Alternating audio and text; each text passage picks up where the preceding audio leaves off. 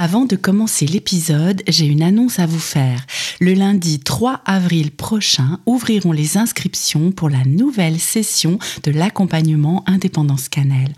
Indépendance Cannelle, c'est l'accompagnement longue distance le plus complet que je propose actuellement pour travailler ensemble à retrouver une relation sereine avec votre alimentation.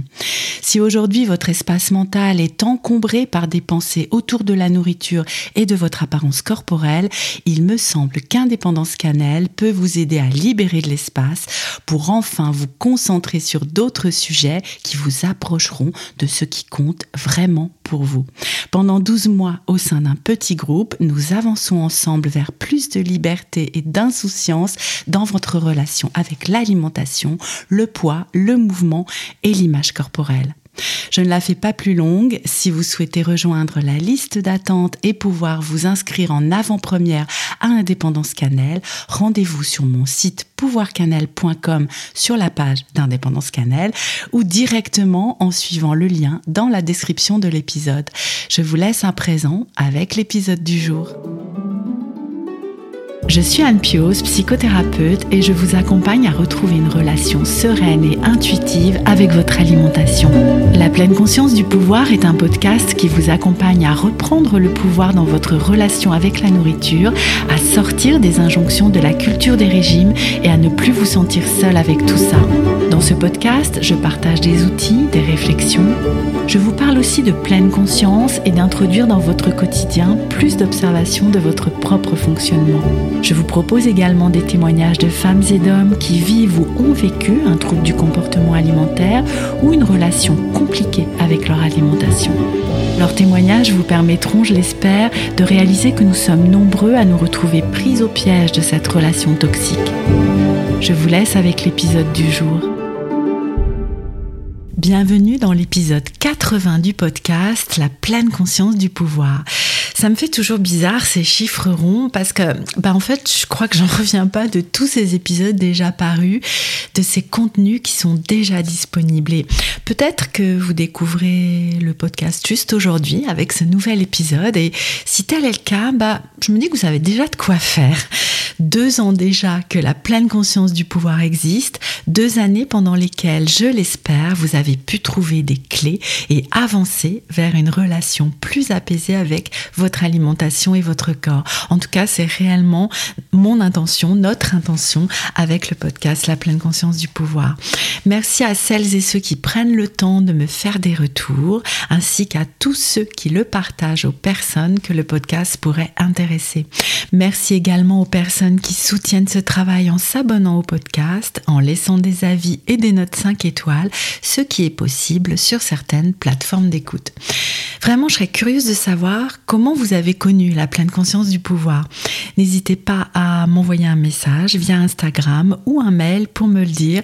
Vous trouverez tous les moyens pour me contacter dans la description de l'épisode. Mais venons-en donc à cet épisode 80.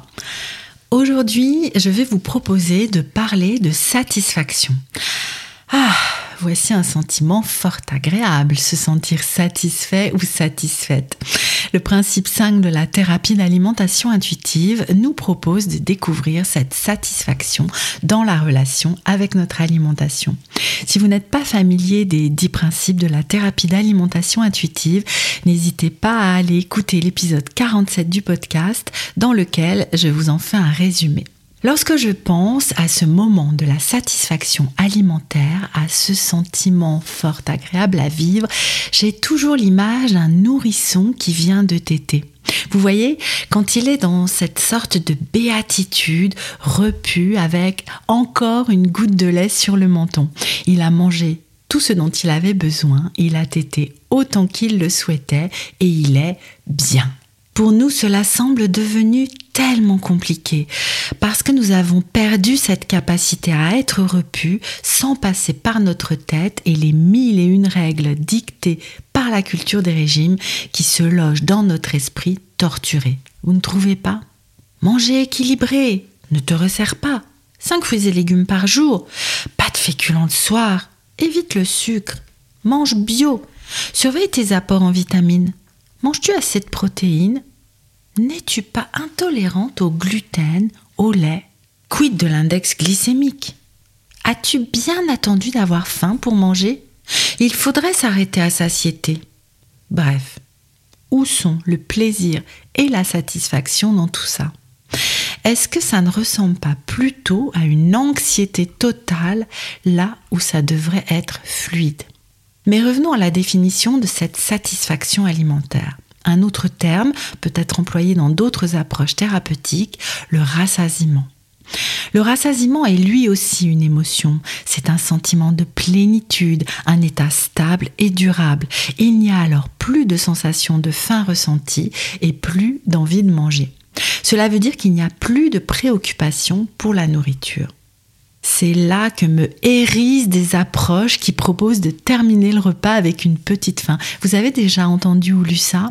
C'est à mon sens le meilleur moyen d'avoir en boucle des pensées autour de la nourriture à longueur de journée. Bref, le rassasiement, tout comme la satisfaction alimentaire, correspondent à la disparition totale de l'envie de manger. La satisfaction remet au centre la notion de plaisir. Retrouver le plaisir de manger participe grandement à cette émotion de plénitude. Avec notre obsession pour l'image de notre corps et le chiffre sur la balance, nous pouvons avoir complètement oublié ce plaisir et cette satisfaction que nous éprouvons lorsque nous mangeons, ou en tout cas que nous devrions éprouver. Et cette faim hédonique constitue un essentiel pour nous permettre à nous les humains de ne pas oublier de nous nourrir, qui est une action indispensable à notre survie. Nous avons tendance même à diaboliser ça et à nous dire que si le circuit de la récompense est trop activé avec l'action de manger, nous allons devenir accros à la nourriture. Mais finalement, Heureusement que nous en sommes accros, parce que sinon notre espèce se serait éteinte depuis fort longtemps. Et même si de nos jours nous n'avons plus besoin d'autant de courage pour nous nourrir que l'homme préhistorique qui devait aller chasser et sortir de sa caverne, si ce plaisir n'est plus présent, manger devient un calvaire et ce n'est pas tenable à long terme. Un exemple intéressant est celui des personnes qui ont perdu le goût avec le Covid. Pour l'avoir moi-même vécu, je peux vous dire que ça peut devenir compliqué de manger et d'avoir de l'appétit lorsque le plaisir est absent. Et d'ailleurs, je fais une petite parenthèse, mais l'appétit est elle aussi une émotion. Elle allie la faim physiologique et l'envie de manger. Être en appétit prépare le corps à digérer, à recevoir de la nourriture, et même lorsque les sensations physiologiques de faim ont disparu, nous pouvons encore avoir de l'appétit pour un dessert, par exemple. Mais revenons au plaisir dans l'action de manger. Dites-moi, que se passe-t-il quand vous vous forcez à manger une pomme alors que vous avez envie d'un biscuit? C'est d'ailleurs une stratégie bien connue de la culture des régimes. Hein. Je pense que vous avez déjà entendu ça. Ou alors que vous commandez une salade au restaurant alors que vous avez envie d'une pizza. Eh bien, bah, la satisfaction, elle n'est pas vraiment au rendez-vous à la fin de votre prise alimentaire. Et du coup, peut-être finissez-vous par manger le biscuit après votre pomme et peut-être même tout le paquet le fameux phénomène du dernier repas avant le régime. Je pense que je vous en ai déjà parlé, sinon n'hésitez pas à me le dire. Et parions que le plaisir ne sera peut-être même pas au rendez-vous parce que le côté culpabilité de la balançoire sera alors au plus haut. Combien de frustrations de ce style avez-vous vécu jusqu'à aujourd'hui? Êtes-vous prêt et prête à stopper cette lutte contre la satisfaction alimentaire et contre le plaisir? Pour Evelyne Tribol et Elise Reich, les créatrices de la thérapie d'alimentation intuitive, la satisfaction est le noyau central de cette thérapie. Chacun des autres principes, des neuf autres principes, viennent se mettre au service de la satisfaction alimentaire. En effet, Rejeter la culture des régimes vous aide à la ressentir, cette satisfaction. Attendre d'avoir un niveau modéré de faim également. Manger lorsque vous n'avez pas faim n'apporte pas beaucoup de plaisir et inversement, manger alors que vous avez une faim de loup rend la dégustation difficile. Manger sans culpabilité, mais quel plaisir Honorer votre corps et lui proposer du mouvement bienveillant va là aussi augmenter la satisfaction. Mettre plus de conscience dans l'action de manger va également participer à ce plaisir. Prendre le temps pour quelques bouchées ou plus longtemps de mettre tous vos sens au service du plaisir de manger. Quoi de plus satisfaisant? Bref, la satisfaction est au cœur du processus et tenter de la vivre est une des clés de l'apaisement alimentaire. Peut-être aujourd'hui vous dites-vous que si vous vous axez sur le plaisir, vous n'arriverez plus à vous arrêter de manger. Ce n'est pas ce qui va se passer, pas à moyen ou long terme, pas si vous vous donnez vraiment inconditionnellement la permission de manger et ne diabolisez plus les aliments, c'est-à-dire que vous ne les classez plus comme bons ou mauvais, comme sains ou malsains, avec une valeur morale. Je vous ai d'ailleurs plus détaillé ce sujet dans l'épisode 76 sorti il y a quelques semaines. Alors, comment reconnecter cette satisfaction alimentaire? Déjà, en dédiabolisant le plaisir, en travaillant sur les pensées de culpabilité lorsque vous vous donnez cette permission inconditionnelle de manger. C'est tout ce travail sur la restriction cognitive, sur les pensées, les croyances installées peut-être depuis si longtemps. Ensuite, en prenant le temps, en dégustant, en ressentant le plaisir. Avant de manger, posez-vous la question Qu'ai-je envie de manger En ouvrant votre frigo, votre placard, qu'est-ce qui me ferait le plus plaisir pour ce repas, cet encas Ensuite, observez. Comment est-ce pour vous de manger un plat ou un aliment que vous aimez?